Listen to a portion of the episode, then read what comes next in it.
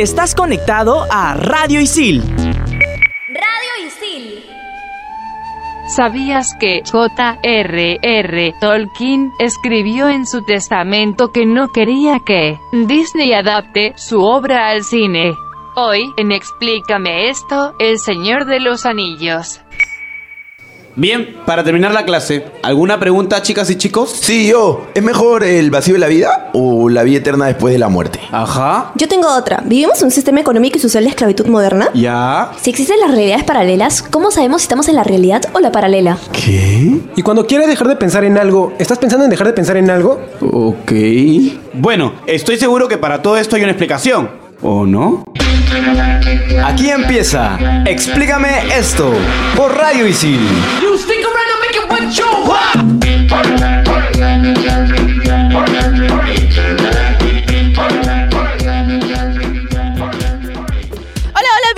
A un programa más de Explícame esto por Radio Isil. Yo soy Claudia Caliciani de Comunicaciones y estoy con Sibila, con Mauricio y con Andrea. Hola. Y Hola. obviamente también estamos con Isabel. Hola a todos mis queridos orcos. Qué linda Isabel. Y antes de hablar de todo este universo que se ha creado sobre el Señor de los Anillos, tenemos que hablar obviamente de la persona a la cual se le ocurrió todo. Por supuesto que J.R.R. Tolkien. Vamos a contar un poco su historia que es bastante bonita y bastante romántica también. Tolkien nació el 3 de enero de 1892 en Sudáfrica. A sus 4 años su padre falleció a causa de un ataque de fiebre inexplicable y a los 12 años su madre falleció de diabetes, quedando su hermano y él bajo la tutela de un sacerdote llamado Francis Morgan. Pero ¿qué pasó con ese sacerdote? Ese sacerdote le dejó a cargo a una señora que cuidaba huérfanos. Se lavó las manos totalmente. Exacto. Y es ahí donde él conoce a su amada de toda la vida, que es Edith, una pianista. Esta señora tenía a cargo a Tolkien, a su hermana menor y a Edith. Entonces, este, más adelante, Tolkien se fue acercando bastante a Edith y el sacerdote comenzó a notar esta cercanía, esta amistad que tenía con Tolkien. Ajá. Y le advirtió que no debería comprometerse a tener nada con ella hasta los 21 años. Cosa que Tolkien, bastante asustado, tuvo que acceder Aceptó. a hacerlo. Ujú. Llegó lo pulpín. Ah, sí. Y es ahí donde comienza su historia, amor. Él se alejó bastante de, de Edith y Edith le decía, ¿qué pasa, no? ¿Por qué estás tan alejado de mí? Y él no, no podía expresarle sus sentimientos, ¿no? Todo comenzó a alterarse porque él se sentía mal, le extrañaba, hasta que Edith se comprometió. Y una vez Tolkien borracho, este, al notar que ya obviamente había desperdiciado todo su amor con, con Edith, dijo, no, tengo que ir a recuperarla. Y se comprometieron. Y es ahí donde le ofrecieron un trabajo en la Universidad de Oxford como profesor de literatura inglesa y ocurre algo maravilloso. Sí, justamente en este trabajo fue donde Tolkien, eh, mientras revisaba exámenes de sus alumnos, encontró una hoja en blanco. Totalmente, no sé si a alguno les ha pasado, amigos. Pero bueno, el punto es que eso, no sé, entró en inspiración y decidió escribir en un agujero en la tierra vive un hobbit. In a hole in the ground, there live a hobbit. Exacto. Y bueno, luego tenemos que en 1937 él decidió terminar a partir de esta frase la historia del hobbit para que leyeran sus hijos. Y bueno, se volvió todo un éxito, ¿no? Así es, y es así como decidió hacer una continuación en forma de trilogía a la que llamaría El Señor de los Anillos. A mediados de la década de los 50 publicó los tres volúmenes de la historia: La Comunidad del Anillo, Las Dos Torres y El Retorno del Rey. Bueno, falleció el 2 de diciembre de 1981 a los 81 años. Luego de eso, su hijo Christopher, que es su tercer hijo, publica una serie de obras basadas en todas sus notas y manuscritos que eran inéditos hasta ese momento. Son como cinco libros, aparte de otras historias, ensayos sobre idiomas y poemas además, que narran un poco toda la historia de este mundo, el legendarium que se le llama sobre Tolkien, que es el mundo llamado Arda y lo que conocemos nosotros como Tierra Media, que es uno de los continentes donde se desarrolla toda la historia. Uno de estos justamente es el Silmarillion, donde se presentan personajes como Eru, el dios creador, los Ainur, que son seres espirituales creados por Eru y que no tienen una forma física, ¿no? Son como espíritus a los cuales se les representa como Valier, si es que tiene forma femenina, o Valar, si es que tiene forma masculina. Los Maiar, que son de menor poder, pero que ayudan a ordenar el mundo creado por Eru, y los Stari, que son un grupo de cinco Maiars. Saruman el blanco, Gandalf el gris, que después se vuelve el blanco, Radagast el pardo, y los dos magos azules, Alatar y Palando. que desaparecen apenas llegan a la Tierra Media. Se olvidan lo que fueron a hacer y nunca más vuelven a aparecer en la historia. Y bueno, tenemos también a Beren y Lucien, que es parte del Silmarillion. Es la primera historia de amor entre un humano y una elfa, basada en la historia de amor de Tolkien y su esposa Edith. Es más, cuando ambos fallecieron fueron sepultados Tolkien como Beren y Edith como Lucien. Lúthien. También tenemos al gran libro El Hobbit. Entre los personajes principales tenemos a Smaug, que es el dragón conquistador del reino enano de Erebor. Tenemos también a Thorin y compañía, que son los tres enanos que buscaron recuperar el tesoro de Smaug. Durante la historia aparecen trolls, goblins gigantes, wargos, águilas gigantes y Beorn, que es un cambiapieles. Eh, continuando con la historia que se menciona en El Hobbit, está El Señor de los Anillos. Estas dos historias se centran en los anillos que se crearon inicialmente por el Valar Melkor, que es como que el primer antagonista de la historia y que luego va a, a ser continuada por su criado, que vendría a ser Sauron. Con la ayuda de Sauron se crean los anillos, tres anillos para los elfos, siete anillos para los enanos y nueve anillos para los hombres. Exactamente, en El Señor de los Anillos aparecen personajes como los elfos, que son los seres inmortales más sabios y hermosos de todos, y son los primeros hijos de Eru. Dentro de los personajes principales, elfos, está Galadriel, aparece Elrond, que es un medio elfo, hijo de elfos y hombres, también llamados Peredil, Legolas, que es un elfo Sindar, príncipe del Bosque Negro, y Arwen, hija de Elrond y amada de Aragorn. Hija de Elrond y de, y de Steven Tyler también. ¿De Steven Tyler cómo es eso? Steven Tyler, La el vocalista pues. de Aerosmith. La actriz, pues su hija. ¿Ah, sí? No tenía idea. Yo tampoco. Ya, Me parece absurdo que hables del Señor de los Anillos y no hayas visto la película. XD. Bueno, ya. Sin irnos mucho a la historia, tenemos también a los enanos, que son grandes mineros y artesanos de las cámaras. A diferencia de los elfos y los hombres, los enanos no fueron creados directamente por Eru, sino por un bala. Uno de los enanos más importantes es Gimli. Es más, él es el único que aparece en El Señor de los Anillos. Y bueno, formó parte de la comunidad del anillo y combatió en la guerra contra Sauron. Luego están los hobbits también, que son conocidos como los medianos, que son bastante, bastante tímidos frente a la gente grande. Son personas, bueno, no son personas en este caso, son seres más tranquilos, con unos pies enormes, peludos y que les gusta mucho caminar. Dentro de los hobbits más conocidos que tenemos en El Señor de los Anillos está Gollum, que originalmente se llamaba Smeagol, que luego fue corrompido por el poder del Anillo Oscuro. Está Frodo, que es el sobrino de Bilbo Baggins, junto con Sam, con Merry y con Pippin, que son básicamente amigos y primos de él. También están los hombres, que se refiere a la humanidad en su conjunto y no denota el género en sí. Es decir, también puede utilizarse el término para referirse a las mujeres de esta raza. Se les denomina como usurpadores, los malditos, mano torpe e hijos del sol. Son la, la raza más misia. Sí, bueno, dentro de los humanos más representativos está Aragorn, conocido como Trancos, y Eowyn, que fue la que asesinó al rey brujo, cumpliendo así la profecía de Glorfindel. Claro, porque había una profecía que decía de que el rey brujo no podía ser asesinado por ningún hombre. Entonces Eowyn cuando llega a la guerra disfrazada con, el, con la armadura, le incrusta la espada y le da muerte. era una Juana de Arco. Literalmente.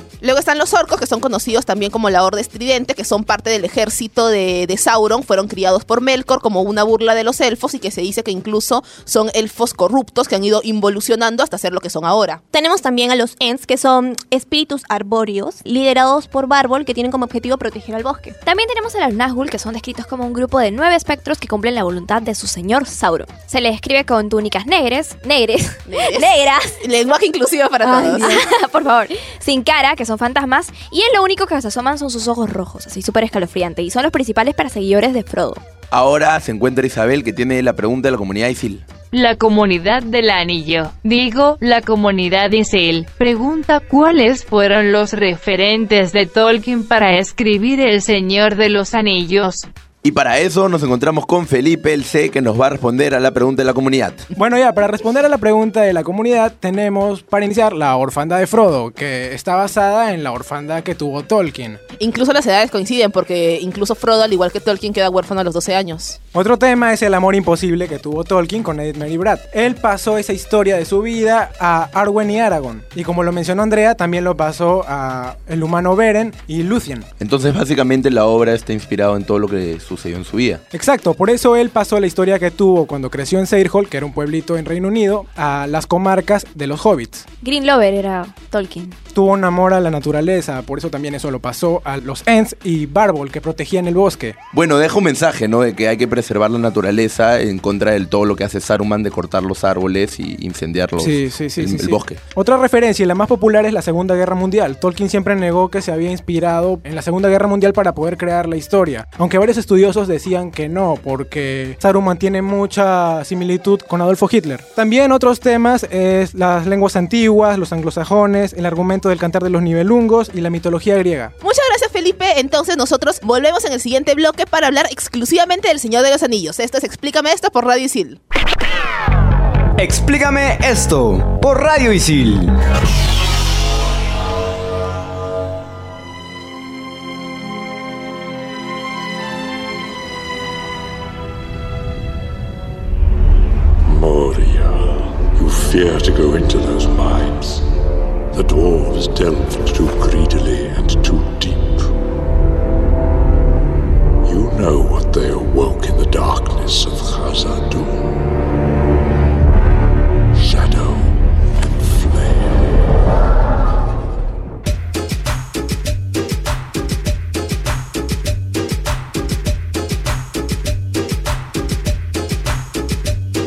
El pan de Lemba era un alimento mágico de los elfos que recuperaba la fuerza de quien lo consumía. Solo era necesario un pequeño bocado para lograr su efecto.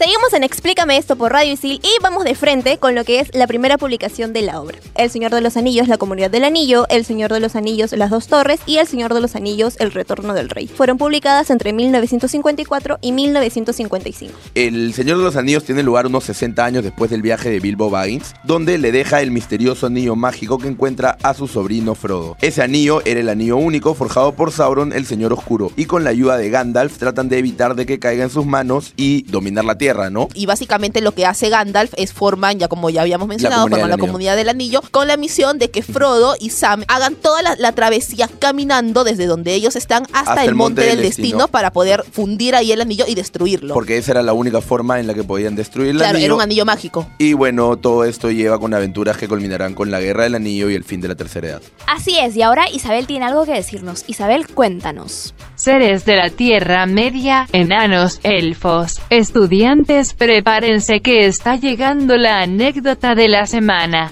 a cargo de Claudia de la comarca de Surco. Nada que ver, decía, porque vive en Miraflores y yo era un ent, no era un hobbit. Por las puras es. Sí, bueno, está mal Isabel, muy mal. Pero bueno, básicamente, ¿cuál fue la anécdota de que nos fuimos al cine con mis amigas? O sea, junto con mis amigas, yo me caracterizo mucho por ser la persona que le gusta ver como que las películas más de acción, más de terror, mientras ellas quieren ver como que las películas más románticas, más dramáticas, toda la cosa. La cosa es que finalmente las convencí para poder ir a ver la última parte del Hobbit, la 3. Bueno, los que han visto la película ya como que al final, después de la guerra, cuando empiezan a aparecer ya como que las escenas que están recogiendo a los muertos, todo, como habían varios personajes con los que yo me había encariñado bastante leyendo los libros, empecé a llorar en el cine y mis amigas me quedaron mirando con una cara de qué diablos te pasa y al salir me dijeron, eres un estúpido, ¿por qué estás llorando? al final, ¿por qué fue el tema? Porque es la única película con la cual yo, yo- yo he llorado. Comprobado, Claudia tiene corazón.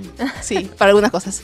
Retomando sobre la adaptación cinematográfica, tenemos que la trilogía fue escrita, producida y dirigida por Peter Jackson. La primera película se estrenó el 19 de diciembre del 2001 Uh, mi bajo- cumpleaños. bajo el nombre de El Señor de los Anillos, la Comunidad del Anillo. El 18 de diciembre del 2002 se estrenó El Señor de los Anillos, Las Dos Torres y el 17 de diciembre finalmente se estrenó El Señor de los Anillos, El Retorno del Rey. Lo curioso es que las dos primeras películas se estrenaron eh, A la par, ¿no? Paralela. muy a la par de lo que es la primera y la segunda película de Harry Potter y siempre han estado compitiendo con la cantidad de millones recaudados y la cantidad de, de visitantes que In- tenía. Incluso tienen varias cosas en común. Bueno, y ahora vamos a ver los récords que tiene El Señor de los Anillos. Es la trilogía fílmica con mayores recaudaciones de todos los tiempos a nivel mundial, superando Star Wars, Piratas del Caribe y Spider-Man. El Retorno del Rey estableció el récord de 11 premios ganados por cada categoría a la que fue nominada. O sea, wow, imagínense. Hasta empatar el récord con mayor número de premios Oscar ganados incluso por Ben Hur y Titanic. La Comunidad del Anillo, en su primer fin de semana en cartelera estadounidense, se convirtió en la segunda película con mayores recaudaciones del 2001, solo siendo superada por Harry Potter y la Piedra Filosofal. Bueno, Harry Potter siempre es mejor. Quiten a ese señor, por favor. Sí, una intervención ahí, mosquito. Bueno, Es subjetivo, es seguíamos, subjetivo. seguíamos. retomando, Continuamos. retomando. La última entrega de esta trilogía recaudó 72 millones en un fin de semana. También el tráiler promocional de la trilogía del 2000 se estableció un nuevo récord en cuanto a cantidad de descargas dentro de las primeras 24 horas de su debut. O sea, fue Se han forrado en plata con, esa, con esa trilogía. Y con el- y eso solamente el Señor de los Anillos, porque también el Hobbit ha logrado Hobbit. recaudar un montón. Las tres del Señor de los Anillos en conjunto ganaron 17 premios del Oscar, fueron nominadas 30 veces, estableciendo un récord para la trilogía cinematográfica. Y la organización de New York Film Critics Circle premió a El Retorno del Rey, la tercera de la saga, como mejor película en su ceremonia de premiación de 2003. Así es, y ahora aquí tenemos a Italo que nos va a contar sobre El Señor de los Anillos en la cultura pulpular. Pulpular. ¡Popular! La de los Pulpines. No entiendo qué quieres decir. Si vas a hablar en élfico, entonces traduce XD. El pupil de con ustedes. Ítalo. Hola, ¿qué tal, Sibila? Muchas gracias por decirme pulpín. No es sorpresa para nadie que esta obra de culto ha influenciado bastante en la cultura actual y además han sacado asignaturas universitarias. Por ejemplo, universidades estadounidenses desde el 2005 cuentan con una asignatura centrada en Tolkien. Por ejemplo, la Universidad de Chicago y la Universidad de Victoria en Canadá analizan la historia completa de la Tierra Media y por otro lado la Universidad de Dalhousie abarca los conceptos de las obras de Silmarillion, El Hobbit y El Señor de los Anillos. ¿Dónde me escribo? Ya, en cuanto a serie, streaming Prime Video de Amazon desarrolla una serie de un poco menos de 5 temporadas de la obra magna de Tolkien. Podría superar mil millones de dólares y solamente los derechos han costado alrededor de 250 millones de dólares. Wow, me encanta. Hablando un poco de la música, Sibila, por favor, escucha. Led Zeppelin, por ejemplo. Jimmy Page y Robert Plant comparten una fascinación especial por las artes místicas y la magia. Esto se ha visto reflejado ya que, este, en, por ejemplo, en Rumble On de Led Zeppelin 2, hacen bastantes referencias al Señor de los Anillos, describiendo el viaje que emprendió Frodo y luego descansando en Rivendell. Y básicamente también eh, muchas bandas que hacen power metal se inspiran en los trabajos de Tolkien para sacar sus obras. A ver, también tenemos a Battle of Evermore de Led Zeppelin 4, una melodía interpretada en mandolina, un instrumento musical de cuerdas muy común en la obra de Tolkien. Pasando a la gastronomía, cada año en Sajunto, España, se celebra jornadas gastronómicas basadas en el universo de Tolkien. ¿Cómo así? A ver. Te cuento, son organizadas por la Taberna de la Serp y durante toda una semana la carta natural se convierte en una carta basada en los diversos platos que aparecen en las obras de Tolkien y concretamente en la Tierra Media. Yummy. Interesante. Por ejemplo, en entradas tenemos encurtidos de Bilbo Bolsón, los cuales se le ofreció a los tres enanos y un mago cierta noche de septiembre. Luego, en platos fuertes podríamos tener pastelillos de carne y queso de Bombur, en postres, cuajada de Tom Bombadil y bebidas, tragos de End, que con Mm, ellos esos crecerás. su- suenan prometedores. Ah. Ahí sí me emociono. Otros elementos de la cultura popular son videojuegos, blogs, adaptaciones radiales y cinematográficas que alrededor de la historia se han visto reflejadas en la creación fantástica de Tolkien. También los mismos, este, los mismos cameos, las mismas este, referencias que salen en otros programas, ¿no? Claro, en series como South Park, The Big Bang Theory, Futurama y Los Simpson. Y también podcast en Explícame esto. Muchas gracias por esa información, Ítalo. Seguimos en el siguiente bloque en Explícame esto por Radio Visil. Explícame esto por Radio Isil. En Radio Isil también puedes escuchar Estación Isil, los mejores tips y anuncios que harán más fácil tu vida como estudiante, dentro y fuera de la institución. Un programa creado para ti y para toda la comunidad Isil. Estación Isil, búscanos en Spotify como Radio Isil. Explícame esto por Radio Isil. You fools! Y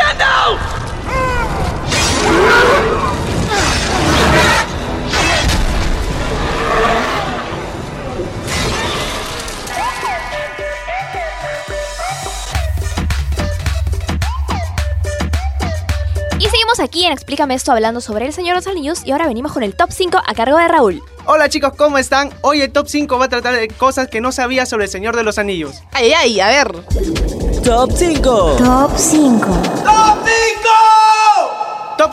Peter Jackson, el director de la trilogía, hizo un pequeño cameo en la comunidad del anillo donde aparecía comiendo una zanahoria bajo la lluvia. Al principio, Jackson iba a fumar una pipa, pero después de las grabaciones y dar las respectivas caladas al tabaco, se le revolvió el estómago, por lo que se decidió cambiar la pipa por la zanahoria. Oh, Qué sano, ¿Qué hay de nuevo, viejo? Lindo. Top 4. Para los sonidos de los orcos, Peter Jackson y su equipo fueron a un partido de- de rugby en Nueva Zelanda y grabaron los gritos de los espectadores. En el estadio había aproximadamente 10.000 personas e imitaban los ruidos y sonidos que Jackson les mandaba hacer. Se ahorraron el sueldo de 10.000 extras. Top número 3. El golpe de Ian McKellen contra una de las vigas del techo de la casa de Bilbo no estaba en el guion. El golpe fue accidental, pero Peter Jackson decidió dejarlo en la película debido al gran trabajo de improvisación de McKellen. Buenísimo. Top número 2. El perfeccionamiento del diseño de pies de los hobbits llevó aproximadamente un año. Los cuatro hobbits protagonistas utilizaron más de 1800 pies de prótesis. Oh, Dios. Top número 1.